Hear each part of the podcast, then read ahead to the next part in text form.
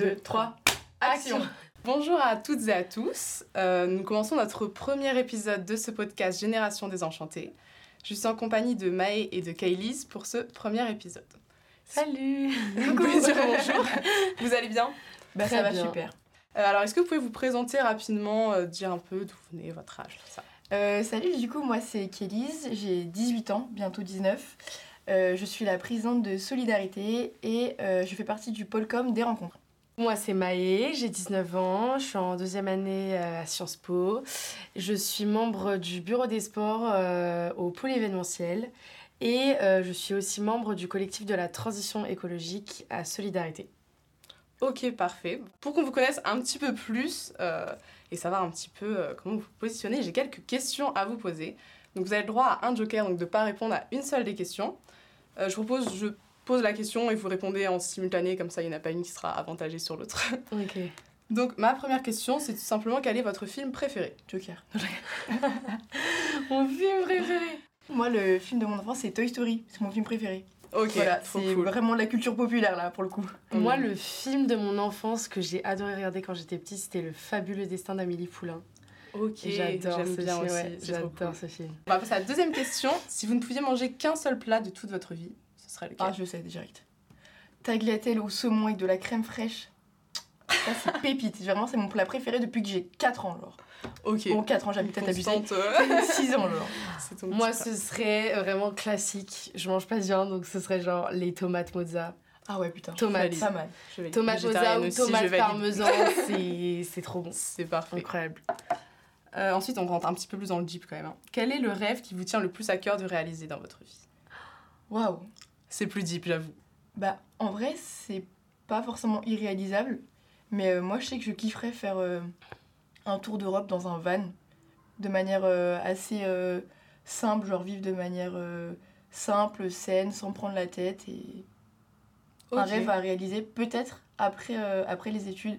Je me dis qu'on sort des études hyper jeunes et il faut profiter avant de, de s'immiscer dans la vie d'adulte et, et de plus pouvoir Mm. rien faire à part mettre au boulot dodo. Quoi. Trop De ouf. Euh, pour le coup, moi, j'ai pas forcément trop de rêves dans ma vie. C'est plus des, des objectifs que j'ai envie d'accomplir. Et c'est pour moi, c'est des trucs qui sont forcément réalisables. Du coup, genre, je me dis en tête que ça va se faire. Mais j'adorerais faire euh, la traversée de l'Atlantique en voilier. Oh, Et du coup, euh, Cool. c'est un, c'est un projet qui se base un peu sur un an. Donc en fait, si tu fais toute la traversée de l'Atlantique euh, pendant un mois et demi, deux mois, euh, et après, euh, tu, tu te retrouves à l'autre bout du monde où tu peux sensibiliser aussi notamment euh, les jeunes ou euh, du coup euh, les Américains, enfin que ce soit Amérique latine ou Amérique du Nord, à des questions que toi t'as préparées ou que toi t'as envie de transmettre.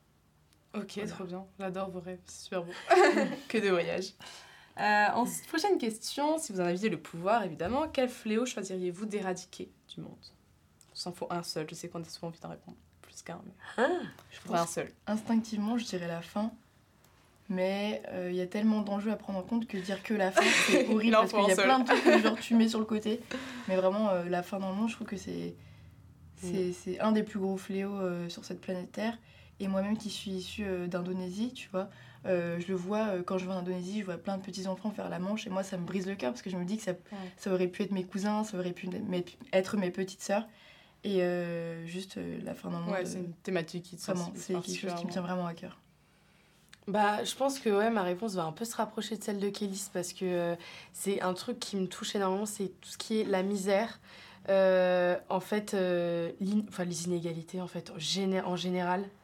Enfin, pouvoir avoir euh, un accès à l'éducation égale euh, dans le monde, un, un accès bah, que ce soit aux ressources euh, économiques, sociales, enfin, pour moi c'est juste euh, quelque chose qui devrait être indispensable et ce serait vraiment le, le pire fléau à éradiquer, c'est vraiment les inégalités. Plus que deux questions. Quel métier voulais-tu faire quand tu étais petite? Enfin, vouliez-vous faire quand vous étiez petite? Oula Ça a le droit d'être des trucs. euh, Ah, moi j'avais assume. plein d'idées quand j'étais Ouais, petite, je me souviens, j'adorais, enfin je voulais, je voulais être maîtresse, je sais que je voulais être Ah, maîtresse. ça, un je moment. savais que je voulais jamais le faire. Ouais, non, moi non plus. J'avoue, ça me. J'ai eu ma grosse période et d'ailleurs toujours un C euh, enseigné. Putain, moi, c'était tout le contraire. Moi, je voulais vraiment pas être maîtresse parce que moi, tout ce que je voulais, c'était partir le plus vite de l'école. Bon, maintenant, je me suis engagée sur 5 ans. Donc bon, j'ai pas trop compris. Mais moi, quand j'étais petite, je rêvais d'être styliste parce que je faisais des top modèles. Ah, mais bon, ils étaient pas foufou. Du coup, Tu- je me suis un peu écartée de, de la trajectoire initiale là. Mais bon, c'est c'est les rêves de petite fille quoi. Exactement. Et donc, du coup, un petit peu en lien avec ce qu'on vient de dire, pourquoi vous avez choisi Sciences Po pour euh, vos études? Pourquoi j'ai choisi Sciences Po? Alors moi déjà, ça part en fait de... oh, Ça va être... oh, Enfin, les gens vont trouver ça hyper glauque, mais c'est mon amour pour l'école. Vraiment parce que j'ai eu des... Toujours. Ouais, la maîtresse, c'est- l'école. c'est là, ça, j'ai eu des super profs. Et euh, en fait, j'ai adoré euh, étudier. Bah, J'avais euh, sciences éco et géopolitique en première et terminale, du coup. Et c'est vraiment des matières que j'ai adoré étudier. Et je me voyais pas, en fait, continuer et avoir un métier plus tard ou même étudier dans le supérieur sans faire ces matières-là. Euh, qui m'intéressent vraiment et en plus je sais que je voulais être dans ce domaine d'ac- d'action parce que j'ai toujours euh, à partir de la première voulu m'investir dans les ONG, euh, dans le milieu associatif, même que ce soit au niveau du dérèglement climatique ou au niveau des problématiques sociales. C'est toujours quelque chose qui m'a qui m'a fait me sentir concernée. Et du coup, je me suis dit ben, pourquoi pas tenter les, les concours quoi. Et euh, moi, euh, tout à l'inverse de Maë, j'étais pas du tout prédestinée à faire euh, Sciences Po. Sachant que dans mon lycée, bon, c'était pas forcément le meilleur lycée de France. Il y a juste un prof qui m'a proposé à la fin de la première qui m'a dit Hé, mais t'as des bonnes notes en géopo, en SES, tu voudrais pas tenter Sciences Po? J'ai dit Sciences Po. Et en fait, il y avait une prépa Sciences Po dans mon lycée. Et ils m'ont intégré en début de terminale. Et euh, en vrai, euh, plus l'année passait et plus je me suis motivée à, à préparer les concours parce que je me suis rendu compte que c'était un cursus bah, pluridisciplinaire et Mm. que du coup, j'avais pas d'idée vraiment claire de ce que je voulais faire. J'avais envie d'être journaliste en entrant à Sciences Po, aujourd'hui peut-être un peu moins. Mais euh, je garde toujours l'idée en tête de si un jour euh, l'occasion se présente, pourquoi pas, et puis même en master, pourquoi pas euh, se spécialiser dans, dans le domaine. Je pense que c'est vraiment le cas de tellement de personnes. Ouais, qui vraiment, vraiment. paumés, genre. C'était Il la a- bonne solution c'est pour vrai nous. qu'il y a vraiment très peu de personnes qui savent ce qu'ils veulent faire. Mais c'est cool, c'est pas forcément pour les mêmes raisons, mais finalement, Mm. on s'est rejoints Mm. ici. C'est trop cool. C'est un peu au cœur de ce podcast. Euh, donc, pour euh, expliquer un petit peu euh, aux gens qui nous écoutent, on va avoir deux sujets de débat. Donc, un tout premier qui est plutôt d'actualité, pour le coup, très chaude, qu'on entend beaucoup dans les médias en ce Mhm. moment. Et ensuite, un débat un peu plus général, on va dire, sur un autre sujet. Donc, on va aborder le premier débat, si ça vous va. Carrément. Euh, donc je vais vous mettre un petit peu de contextualisation sur ce débat. Euh, donc on va parler du harcèlement scolaire. Euh, parce que ce 5 septembre 2023, donc, qui était le lendemain de la rentrée, nous savons que Nicolas, un jeune lycéen de 15 ans qui a été victime de harcèlement scolaire, s'est donné la mort à Poissy, donc à seulement quelques kilomètres d'ici. Quelques jours plus tard, on a appris que sa famille, qui avait demandé de l'aide, a dévoilé une lettre euh, de réponse du rectorat de Versailles dans laquelle l'académie les menaçait de poursuites pour euh, dénonciation calomnieuse. Cet événement a évidemment provoqué l'indignation de l'opinion publique, mais a aussi suscité une réaction politique du nouveau ministre de l'Éducation, Gabriel Attal, qui a qualifié de honte cet événement tragique. Le 18 septembre, la polémique a encore pris de l'ampleur avec l'arrestation en plein cours d'un collégien de 14 ans, soupçonné de cyberharcèlement transphobe envers une de ses camarades. Ainsi, ces deux événements à quelques jours d'intervalle remettent à l'ordre du jour la question de la lutte contre le harcèlement scolaire. En effet, alors que le harcèlement pouvait être considéré comme faisant un peu partie du parcours scolaire des élèves, malheureusement, euh, l'État s'est plus ou moins emparé du sujet jusqu'à aboutir tout de même à une loi euh, en 2022 qui euh, créait le délit spécifique de harcèlement scolaire. Mais il faut croire que cette répression n'a pas un effet très dissuasif, et en tout cas pas suffisant, si on observe les, stati- les statistiques, pardon, car on estime qu'environ 10% des élèves sont encore harcelés en France, ce qui représente environ 2 ou 3 personnes par classe. Donc euh, voilà, après avoir fait ce petit bilan un petit peu triste, euh, je vous posais quand même la première question plutôt ouverte. Euh, Est-ce que, enfin, pourquoi selon vous, euh, malgré toutes les mesures qui ont pu être mises en place, le harcèlement scolaire est-il toujours aussi présent en France? C'est très large. Ouais. Et- C'est surtout très euh, difficile de répondre, je trouve personnellement. Ouais, pour le coup, mm, je pense que, enfin, même avec toute la, toute la législation qui est en train de sortir, euh, qui est sortie notamment en 2022, comme tu l'as dit, euh, c'est quand même très très compliqué de lutter contre le harcèlement scolaire. Après, je pense que ça va être une question de temps aussi, parce que, Mhm. enfin, enfin, pour le coup, moi, en, en ayant vécu du harcèlement scolaire et même en étant été au collège, on n'avait pas de prévention sur le sujet. donc on avait vraiment... Enfin moi je n'ai jamais... Enfin en, étant en, en, tant que collégienne, je n'ai jamais entendu parler du harcèlement scolaire. On n'a jamais été sensibilisé là-dessus. Mm. Et je pense que même si ça, enfin c'est un peu comme les, les propos sexistes en soi. C'est ça, c'est vrai. On peut, on peut faire un peu, ouais, on peut, on peut, un peu, on peut, on peut un peu rejoindre les deux. Euh, et du coup, c'est quelque chose qui va pour moi prendre du temps. Après, moi je pense que la problématique du temps, c'est une excuse un peu des pouvoirs publics et du gouvernement, parce que je pense qu'il y a une question de moyens à mettre en place aussi qui est trop faible. Par exemple, je sais qu'il y a très très peu de professeurs qui sont formés à ça. Il y a des psys qui sont présents dans les lycées. Enfin, moi dans mon collège personnellement, il n'y avait pas de psychologue, il n'y avait même pas d'infirmier. Ou du moins, il y en avait un ça va être les toutes les deux euh, semaines le jeudi. Donc c'est-à-dire qu'on pas être malade le jeudi, enfin le mardi après-midi. Donc c'était catastrophique. Et j'imagine même pas au niveau des moyens mis en place pour les, tout ce qui est cellules psychologiques même en étant en études sup, euh, j'ai vu qu'il y avait une psychologue qui mhm. était à disposition, mais qui était que disponible le jeudi. Et pour avoir un rendez-vous, il faut prendre, enfin, faut prendre rendez-vous trois euh. semaines à, l'avance. Donc, euh, Tout à fait. Bon, voilà, tu te fais harceler relou, tu prends rendez-vous trois semaines plus tard pour en parler.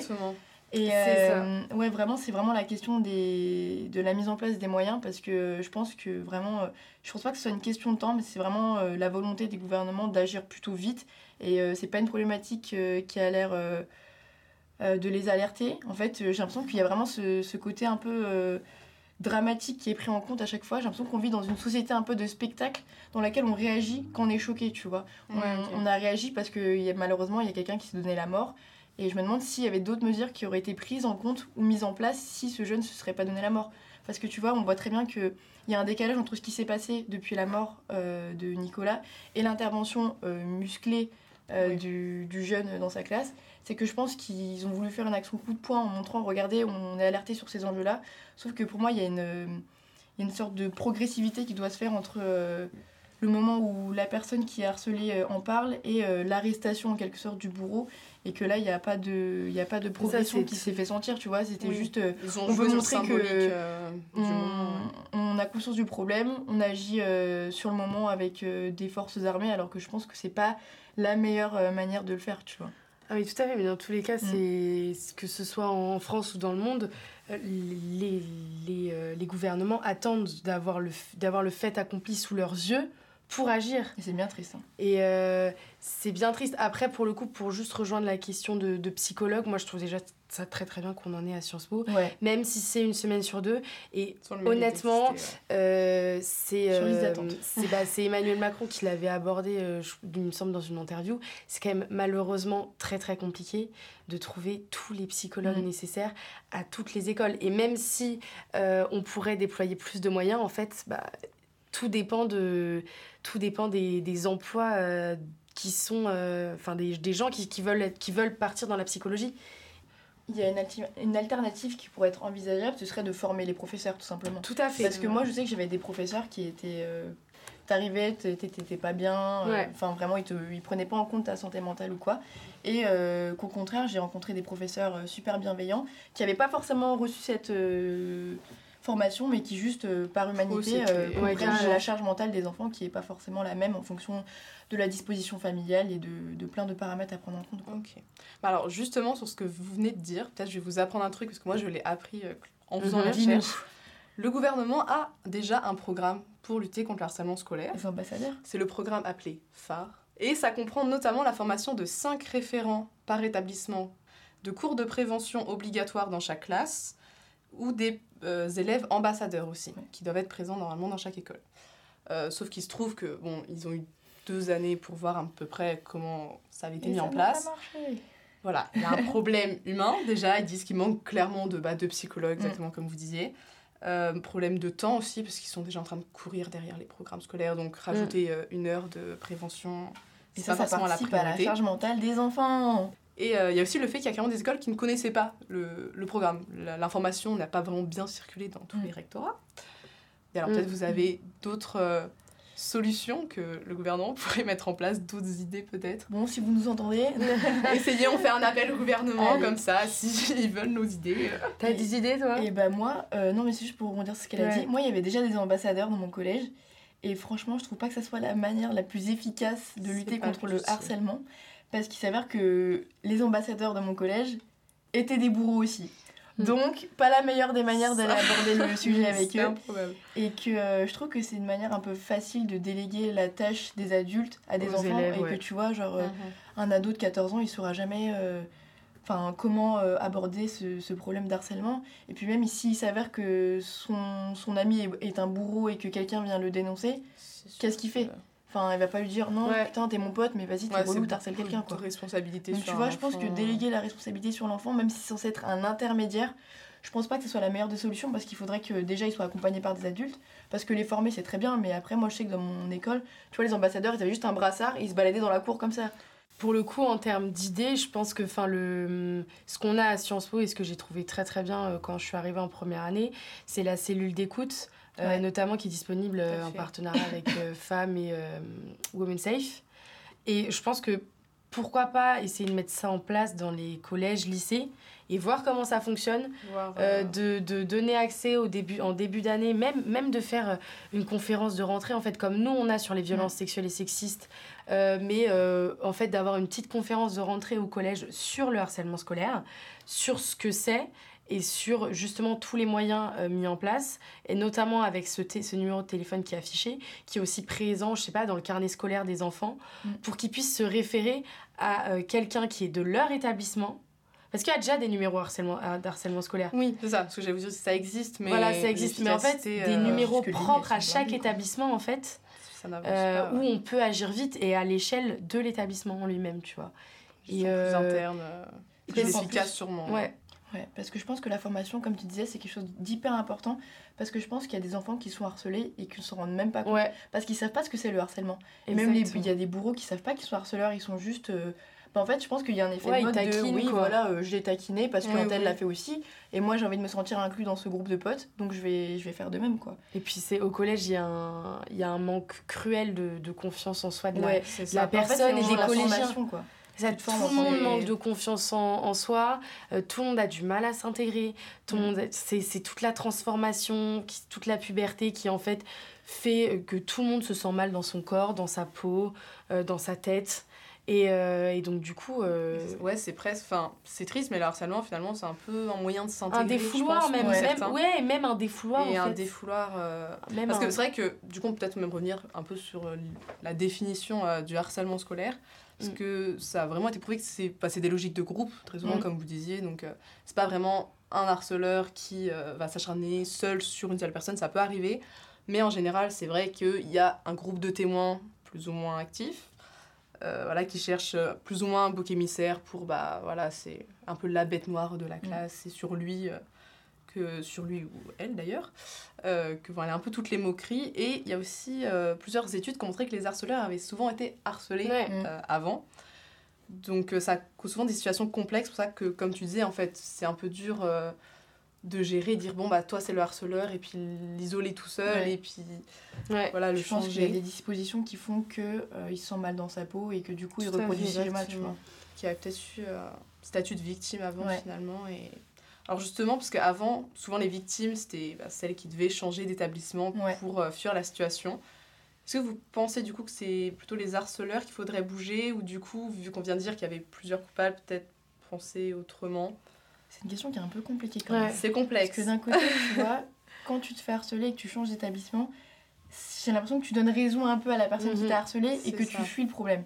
Mais d'un autre, ça te permet aussi de reprendre le pied et juste te relancer dans quelque chose de, de nouveau et de plus avoir à vivre avec ces personnes-là. Et d'un autre côté, virer le harceleur, ce serait aussi virer le problème. Donc c'est complexe comme, euh, comme situation, mais je pense qu'une des choses euh, importantes qu'on a dites depuis tout à l'heure, c'est vraiment ouvrir une sorte de cellule psychologique pour ces deux personnes-là, tant le bourreau comme le harcelé. parce que je pense qu'il y a un, y a un problème des deux, parties côtés, finalement. Il y, a, il y, a, un problème des deux côtés et il n'y a pas forcément que la victime qui a besoin d'être écoutée. Que le bourreau s'en rende compte aussi. je dis pas que le bourreau a forcément raison dans sa démarche, mais juste que je pense que s'il l'a fait, il y a sûrement quelque chose derrière qui fait qu'il a été amené à faire ça. Tout à fait, mais en fait, enfin, je, je me souviens de, de, quelque chose et je m'en suis rendu compte. Enfin, moi, j'ai été un peu victime de harcèlement euh, au sein de au sein de mon collège en 4e, 3e. Et euh, je, il me semble que je m'en suis rendu compte quand je suis arrivée en seconde. et je m'en suis pas rendu compte sur le moment. Bah, Et même, même en primaire, je crois que j'avais, j'étais un peu victime de moquerie aussi. Et, quand, et en fait, quand je suis arrivée au lycée, je me suis rendu compte de tout ça et tout ça m'est revenu, euh, revenu dans la tête en mode euh, ah bah ouais, bah c'est pour ça que je manque de confiance en moi, que j'arrive pas à avancer, euh, que je suis pas bien, euh, que en fait, bah en fait tous ces problèmes qui euh, je sais plus parce que on avait certainement dû avoir une conférence ou quelque Ouais, chose sur le sujet et ça fait, justement. euh, Et c'est une prise de conscience. qu'on et ça ce c'est qu'on assez problématique parce que pour le coup ça montre que on est je pense On très parle peu pas assez, quoi. Ouais, et je pense qu'il y a vrai. très peu de victimes qui se rendent compte qu'elles sont harcelées en fait. Ouais. Ouais. C'est Je pense que d'avoir été sorti un peu de cet environnement Voilà. toxique pour le coup. qui C'est ça, qu'on et donc ça rejoint un peu la primaire, du collège, de Tout à fait. Et on savait pas que c'était du harcèlement parce que bah, déjà, moi, on me faisait du chantage. Donc, Ouais, euh, ouais. je- je, je me voyais pas forcément en parler à un adulte. Et puis d'un autre côté, on n'était pas du tout formé sur ça. Donc moi, je savais même pas que c'était du harcèlement. Je pensais juste que c'était des moqueries et que ça allait ça. passer, que c'était juste un, un phénomène de mode et que j'avais besoin de m'intégrer à ce groupe d'amis-là pour qu'ils arrêtent. Et c'est ce, que- c'est ce qui s'est avéré parce que du coup, j'ai, je pense aussi avoir été un peu harceleuse. Dans le sens où euh, quand on se moquait de quelqu'un, je me moquais aussi de quelqu'un parce que bah, en fait, j'avais ce côté-là de... Ouais, J'ai besoin d'être complètement. à ce groupe d'amis. En fait, ça. sinon vous continuez à marceler, donc il faut que je m'acharne sur quelqu'un d'autre. Alors du coup, pour amener un peu d'espoir euh, et finir sur un c'est vrai que- sombre, On a été un peu pessimiste. euh, on va prendre comme, euh, comme exemple notre, nos chers pays scandinaves. Dans les années 70, il y avait déjà des recherches qui étaient faites sur le harcèlement scolaire. Et donc ils mettent vraiment la volonté de prévenir et pas punir après coup. Mhm. Euh, de plus responsabiliser les adultes, justement, Mhm, et ouais. pas les enfants. Et donc, il y a notamment des cours d'empathie euh, qui ont été euh, créés. Ce sont vraiment des vrais cours euh, Ah dès la maternelle. Euh, Ah, voilà, j'ai- je suis très intéressée par le tout sujet. J'ai Bah j'ai lu pas mal de trucs. Donc, dès la maternelle, ils ont des cours d'empathie avec leurs professeurs C'est formés, dingue. où euh, le but c'est d'apprendre de vivre ensemble, de se respecter. Ouais. Est-ce que vous pensez que c'est un modèle à suivre? Bon, j'imagine que oui, mais est-ce que vous pensez surtout que c'est transposable en France?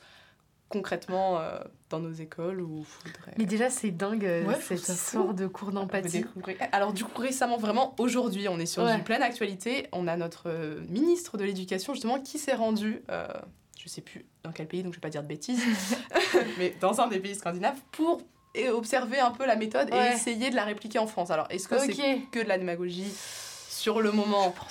Peut-être. Il y a une intention voilà de prendre en compte d'autres solutions. Non, oui, c'est... Moi, ça me paraît dingue qu'il y ait des cours d'empathie. Ouais. Enfin, C'est vrai que- important. C'est vrai que c'est super important et pour moi, c'est en fait, ça devrait être inné chez les personnes. Enfin, je trouve ça dingue en fait qu'il y ait des personnes qui soient euh, qui soient pas empathiques. Ouais. Et enfin, je- je- j'en côtoie hein, euh, tous les, enfin tous les jours euh, en permanence. On côtoie tous des personnes qui sont pas forcément empathiques. Mais c'est vrai que même moi, quand je suis confrontée à ce genre de personnes, je me dis mais en fait, comment elles euh, elles font pour Mm. évoluer, pour, pour pas pour pas prendre en considération les émotions, les sentiments euh, euh, de, de, des in- de son interlocuteur. Enfin, je trouve ça, euh, je trouve ça dingue. Donc après, à quoi, en quoi ça consisterait après, comme tu as dit, ce serait, oui, euh, de la prévention Ouais, et ouais, de la... Mais c'est... hum, Le reproduire en France, c'est, je pense que c'est un, un défi que, que le ministre de l'Éducation se met. hein, parce que, enfin, je... Parce qu'en fait, je pense que c'est quelque chose qui est considéré comme, euh, comme inné, tu vois. Jamais je vais me dire, oh putain, je suis pas empathique, faut que j'apprenne à le devenir. Oui, on se dit pas que c'est une compétence. Bah, Ouais, surtout ouais, que je trouve chez exactement. nous, l'école, enfin, c'est quand même très scolaire, Ouais. des, matières assez. euh, voilà, maths, français, histoire. Et là, ce serait vraiment entrer plus dans l'éducation, vraiment éducation pour le Mm. coup. Ouais. Parfois, certains diraient que c'est un peu le rôle des parents. Parents, ouais. finalement. Mais euh, Tout à fait, en plus. Mais après, Voilà, faire des cours d'empathie, ce serait mettre le sur un pied d'égalité tout le monde. Ouais, parce que pas tous les parents... euh, Exactement, parce que normalement, justement, j'avais bien entendu que euh, tous les enfants, quand ils naissent, ont de l'empathie, en fait, normalement. Mm, Donc, vous avez raison, techniquement, c'est inné. Bah ouais. Euh, mais c'est vraiment les premières, les premiers mois, les premières années d'un enfant qui forgent euh, comment il, voilà, il développe cette empathie ou non. Et, les rela- ouais, et même les, les relations qu'il va, qu'il va Et pouvoir voilà, entretenir avec il suffit les- que ce soit un petit peu violent ou qu'il soit vraiment mis de côté dans sa famille, qu'il n'ait pas eu Ou même qu'ils soient pas. de- euh, qu'on l'ait pas inculqué à. euh, à euh, la communication, à euh, tu C'est dis ça. quand, euh, quand t'as mal, tu dis quand t'es en colère, tu dis quand t'es fatigué, quand t'es triste. Ça, c'est des choses qu'en fait, au final, très peu, parents, très peu de parents font. C'est vrai. Ah, Enfin, in- inculquer à son enfant le fait de dire euh, quand tu ressens quelque chose, de dire ce que tu ressens, euh, de venir me voir quand ça va pas ou même quand ça va, en fait.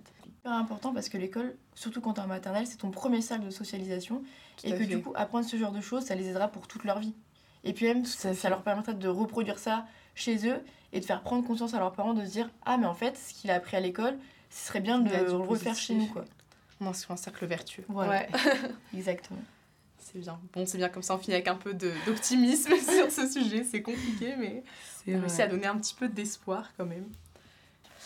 Euh, donc nous allons passer à notre second sujet qui change complètement de thématique. Nous allons parler du fait de voyager tout en connaissant les enjeux climatiques. Vous savez bien que l'urgence climatique nécessite un changement de nos habitudes et de nos modes de vie. Donc en général, quand il s'agit de petits gestes quotidiens, que ce soit le tri sélectif ou l'économie d'électricité, on est plutôt toutes et toutes d'accord pour dire qu'on peut faire des efforts, plus ou moins, plus ou moins. et, et agir à titre individuel. En général, il y a plutôt consensus. Oh, si tu vois les on respecte pas tous. Ok, finalement, oubliez. Vous êtes personne écolo ici. Non, mais on va dire que là-dessus, c'est assez euh, diffusé. Les campagnes de prévention ont plutôt bien marché. Euh, mais il y a certains sujets, comme prendre l'avion, euh, ça cristallise plutôt l'opinion et c'est perçu pour beaucoup comme une privation de liberté. Euh, on a notamment l'ingénieur et enseignant Jean-Marc Jancovici, qui a appelé à faire des compromis et estimé qu'il faudrait imposer des quotas de 4 vols en avion dans une vie, par exemple. ces objectifs qui semblent plutôt inatteignables quand on regarde les statistiques. Euh, parce que c'est vrai que pour beaucoup d'entre nous, les vacances, c'est un peu l'opportunité de se dépayser, euh, d'aller se faire bronzer à la plage, à Mayotte. En France On peut se dépayser en France ouais. la, la, plupart pensent qu'il faut beaucoup voyager. Ouais. Mais bon, toutes ces petites escapades ont un coût environnemental, environnemental pardon, qui est non négligeable pour notre planète. Le transport représente environ 25% des émissions de gaz à effet de serre, selon le ministère de l'écologie. Il y a 80% de la population mondiale qui n'a jamais pris l'avion. Ah ouais Mm. Ok, mondial. Hein. Euh, et il y a par contre 2% parmi ceux qui prennent l'avion qui représentent 40% des émissions. Ok. Tu peux mettre dedans les jets privés. Ouais, toujours les 1%, quoi. Donc voilà, donc ça représente un, ouais, un petit pourcent de la population qui fait 40%. Voilà, je vais vous poser la question, est-ce que selon vous, il faudrait qu'on arrête de voyager euh, au nom de la protection de l'environnement Et si vous avez un engagement militant, est-ce que vous, euh, c'est quelque chose que vous appliquez pour vous? Alors, est-ce que tu penses qu'il faut prendre l'avion Tu veux que je commence ou Bah moi je suis pour dire non, mais je vais argumenter un, peu après pourquoi. parce que je pense que il est mitigé mon nom, mais je suis plus pour un non que pour un oui. Ok. Donc si tu veux, moi je fais mon nom. Oui, comme ça après je viens, je viens nuancer le propos. Alors du coup, euh, je ne pense pas qu'il faut arrêter de voyager euh, au profit, euh, enfin juste pour le dérèglement climatique et la préservation de l'environnement parce qu'on peut totalement euh, voyager, prendre du plaisir à, avoir des bonnes vacances euh, en réduisant euh, son empreinte carbone et son impact sur la planète. on peut partir en France, déjà c'est une option totalement faisable. On a tous les, les, chemins de fer en Europe qui se développent de plus en plus. Ça s'appelle Interrail, non? Oui. Enfin, on peut tout à fait partir sans forcément prendre l'avion, ou même encore, on peut partir. Euh, en fait, on peut partir en bateau, ou même faire de, de la traversée pour aller à un endroit un voyage, en fait. Mm. Donc, c'est-à-dire que tu peux y aller en train, et vu que ça prend 24 heures le trajet en train, et bah tu fais une escale par-ci, tu fais une escale par-là, euh, tu te poses euh, à tel endroit pendant deux jours, puis tu reprends le train, pour au final arriver à ta destination, et au final te dire que, ouais, c'est possible de voyager sans avion. Après, oui, euh, on a tous les pays, euh, que ce soit asiatiques ou même euh, les pays européens ou même en Afrique. Pour le coup, là, c'est plus compliqué. Et je suis d'accord. Mais pour moi, on est obligé de faire des concessions dans le monde dans lequel on vit actuellement. Parce qu'on ne peut pas continuer à vivre dans cet effet de surconsommation, surproduction et surpollution. Euh, et on est obligé, enfin moi je, soutiens totalement les, propos de Jean-Marc Jancovici et au niveau de la, la, sobriété, je suis, je suis pareil là-dessus, on va être obligé de faire des concessions en fait. Et on n'a pas le choix et les gens ne se rendent pas compte et les gens ne font pas les efforts nécessaires et c'est ça qui m'alerte. Donc on n'arrêterait pas, enfin il n'y a pas de souci, on n'arrête pas de voyager, hein, mais, euh, mais essayez quand même de réduire votre empreinte. C'était un appel de mail. ouais, un petit appel comme ça. Je vous dis, je sais pas comment je peux le transmettre en plus, parce que c'est horrible. À chaque fois, j'essaye de. Mais c'est souvent, souvent les gens sont convaincus. En fait, c'est très compliqué de convaincre les personnes de. En fait, je pense qu'il y a d'autres personnes à convaincre, tu vois. Je pense que c'est les, les 2% qui voyagent le plus. Tout à Il faut les plus alerter sur euh, ces questions. En fait, je pense qu'ils sont alertés sur ces questions-là. C'est juste qu'ils ferment les yeux dessus et que pour aller à leur, euh, leur euh, séminaire professionnel, ça leur arrange de faire un Paris-Marseille en deux heures que de prendre le train et de faire je sais pas combien de, de stops, enfin d'arrêts et de faire 4 heures de train, faire 4 fois plus. Alors qu'aujourd'hui, bah, on est dans une ère à laquelle on vit avec Internet, on sait faire des visioconférences. Pourquoi est-ce que euh, on ne s'adapterait pas à, cette problématique écologique en euh, étant avec notre ère, tu vois? Donc c'est ça qui me qui me qui m'attriste un peu. Fait. Et euh, c'est vraiment, genre, j'ai l'impression qu'on doit faire énormément de concessions en tant que ménage modeste. Après, je dis pas qu'il faut pas en faire, bien sûr. Hein. si tu peux réduire un maximum ton usage de l'avion, c'est la meilleure des choses à faire. Mais c'est plutôt difficile de faire porter la culpabilité de ces euh, je ne sais pas combien euh, de pourcentage d'émissions à effet de serre causées par euh, les trajets en avion. Après, d'un autre côté, je vais juste rajouter un truc, mais il faut savoir que quand même aussi, les ménages en situation de précarité, les ménages les plus précaires, oui, ils ne voyagent pas. C'est c'est pas enfin même s'ils voyagent pas en fait ils ont, ils ont ils ont pas non plus la, la, préoccupation écologique que les ménages les plus modestes ou même les plus aisés ont dire qu'on a des, des problématiques au sein des ménages les plus précaires qui sont le pouvoir d'achat principalement, hein. et, euh, et l'emploi. Et en fait, c'est des, des, problématiques qui sont pas du tout abordées au sein des ménages les plus précaires, même s'ils ne polluent pas beaucoup.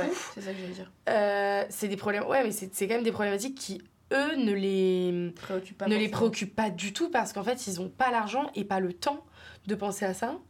Et, euh, et c'est ça aussi que je trouve que je trouve assez préoccupant, même si ils polluent moins. Ouais, il manque de formation. Ouais. Du coup, euh, tu parlais du fait de favoriser un peu tout ce qui est train et pourquoi pas les mm. petits trajets en bateau. Euh, donc moi, je suis quand même plutôt d'accord avec cette idée. Par contre, bah, il y a les coûts que ça peut engendrer parce que mm. souvent, euh, pour un même trajet, on peut voir que train plus bateau de ça représente, c'est parfois deux voire trois fois plus cher. Enfin, qu'est-ce que vous pensez qu'il faudrait faire pour que les gens se disent oui, le train c'est plus avantageux quoi? Centrer un peu les trains quoi devoir passer par Paris pour aller à Lyon à Bordeaux.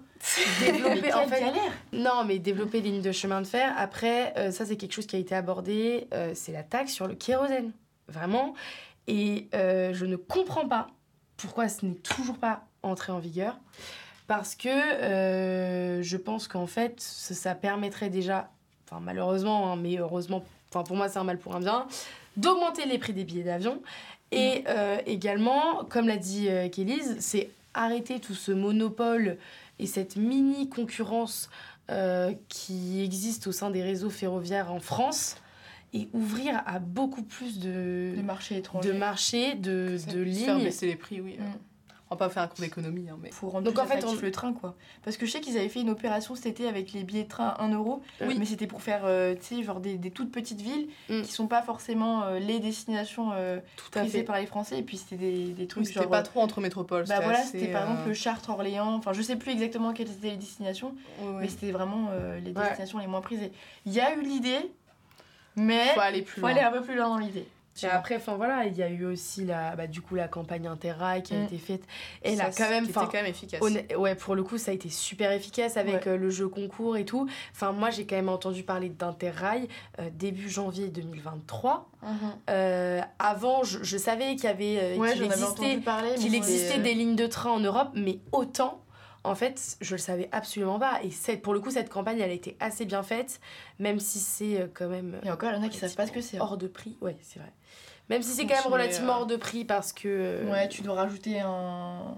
une telle somme pour faire un tel trajet. oui, c'est ça. Et ça prend pas forcément compte tous les trajets. Ouais, voilà. Euh, on te le vend gratuit. ouais, il y a des petites conditions. Avec, en, 15 000 étoiles en dessous. oui, ça. Au dos. Du coup, pour rester un peu sur cette idée de faut-il toujours voyager, en plus des arguments écologiques, euh, il y a aussi le fait qu'il y a un peu une uniformisation euh, des différentes euh, destinations et des différents territoires.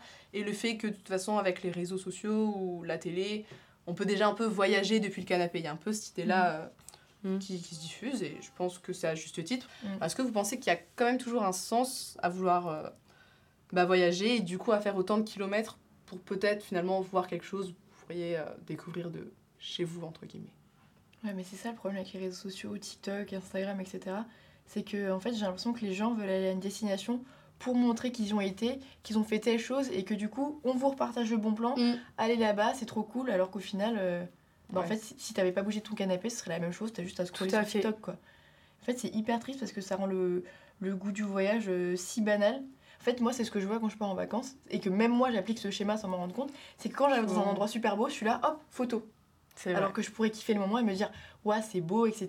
Bah non, en fait, juste, euh, on est, euh, on est devenu complètement matrixé par tout ce qui est réseaux sociaux.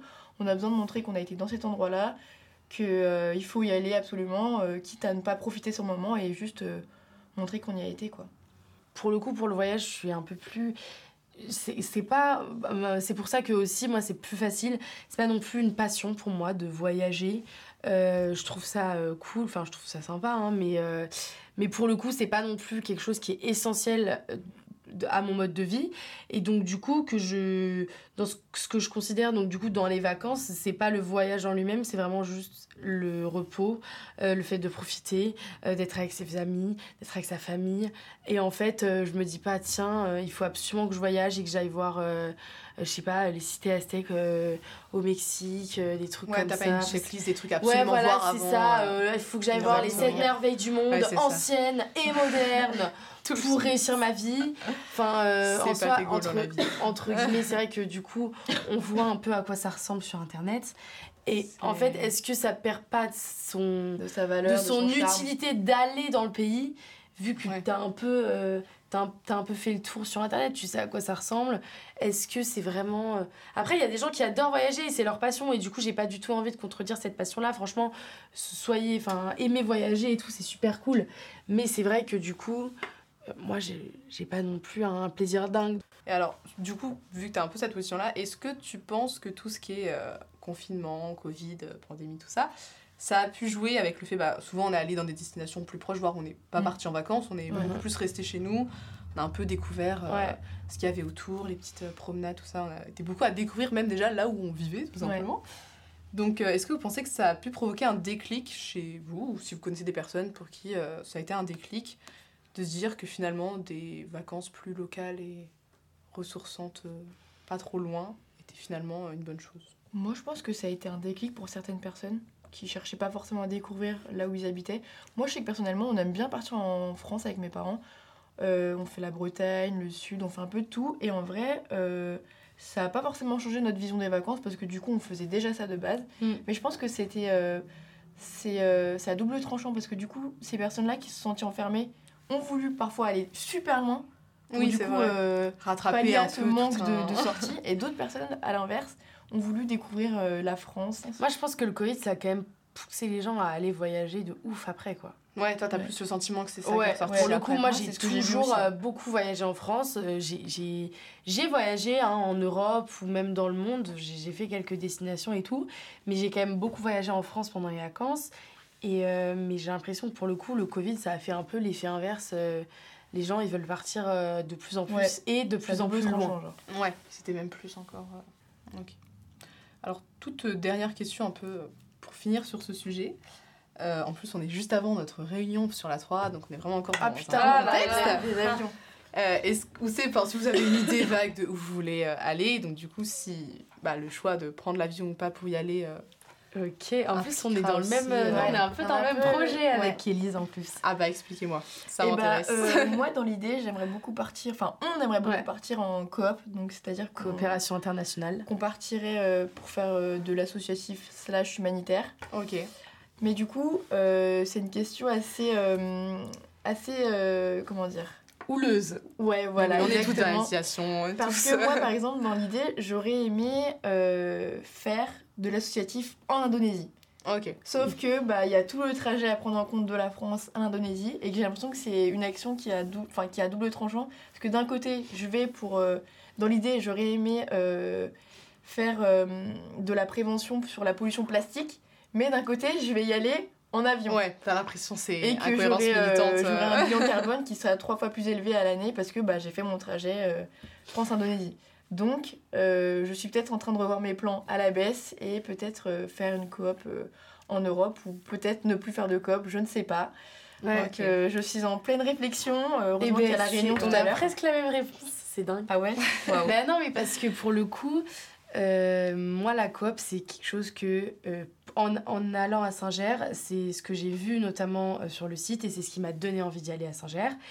Enfin, à Sciences Po Saint-Germain, du coup. C'est parce qu'ils proposent ce programme de coopération internationale. Or, je ne sais pas si quelqu'un de l'administration nous entend, mais c'est un projet qui est très peu, très peu boosté, entre guillemets, par l'administration il nous incite très peu à le faire. Euh, parce qu'il y a eu des mauvais retours à certains moments.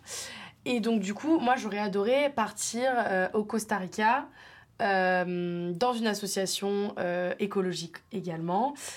Et du coup, partir en bateau pour faire évidemment la traversée de l'Atlantique. en fait, le problème, c'est que j'ai très peu d'expérience et ce qui fait que je sais pas si je serai acceptée dans un équipage. Et donc, du coup, euh, soit je voulais faire coop en Europe, euh, donc en Espagne ou euh, en Grèce aussi, ça m'avait bien tenté. ça m'avait bien tenté. Et ou alors, sinon, je reviens au cursus général. Enfin, là, je suis un petit peu perdue en ce moment. On verra comment ça aboutit tout ça. voilà. À la fin de l'année, on fera un épisode de récap. Exactement. Que sont-ils devenus Euh, tout, bah, du coup, on arrive vraiment à la toute fin euh, du podcast. Euh, il nous reste une toute dernière partie, pas obligatoire, c'est comme vous le sentez. C'est juste si vous avez envie de parler de quelque chose, une petite recommandation, que ce soit culture. Joker. vous avez le droit de Joker encore, ça Enfin, juste un film, un livre, oh ou juste. culturel, mais moi je suis. Si vous voulez aussi. moi je suis, Sur vos assos aussi, si hein. vous voulez. On a un petit maraîcher qui habite à Aigremont, super sympa. Qui fait pousser ses fruits et ses légumes oh, sans pesticides. On a aussi de ce maraîcher réussi à obtenir du coup des paniers de légumes avec donc euh, fruits et légumes. Voilà. Et même petits produits euh, qui, euh, qui seront disponibles toutes les deux semaines au début. pour que en fait vous pouviez vous pouvez cuisiner chez vous c'est quand même des gros paniers ouais. donc n'hésitez pas à bien suivre ouais, n'hésitez pas à bien suivre la com de solidarité voilà. Première chose, n'hésitez pas à faire attention à l'aquarium et payer vos cafés. Rappelle qu'il y a un truc de compost. Moi j'ai Car, de compost ouais. en arrivant. Ok, je savais même pas. Petit, euh, en fait, on met trop d'informations en même temps. Là, les gens ils vont être complètement perdus. Là, tu peux payer vos cafés, faites du compost. non, mais il y a un baquet, enfin, un espèce de, de baquet de en bac. bois. D'accord. Au niveau de l'entrée à droite, euh, à gauche, du coup, quand on entre. Et juste déposer vos déchets euh, organiques, c'est super. Ok, trop bien. J'ai aussi une petite reco à faire quand même. Allez, ah. allez. Euh, moi, c'est euh, concernant l'association Femmes, donc l'association féministe pour le guide de la santé. Donc, c'est un guide qui a été fait euh, par le bureau entièrement, avec des, tous les contacts, donc numéro de téléphone et ou les mails de professionnels de santé. donc, que ce soit des généralistes, des gynécologues, des psychologues. Et donc, tout sera disponible. non, sera dans le Linktree de l'Insta de l'asso. Alors, euh, nous arrivons donc à la fin de ce podcast. Merci euh, à vous les filles d'être intervenues et d'avoir débattu sur ces différents sujets. Euh, vous pouvez, vous qui écoutez le podcast, réagir sur l'Instagram de l'asso Saint-Germain-Faux et nous donner vos retours et vos avis. Merci beaucoup d'avoir écouté et à très bientôt. Bisous. bisous.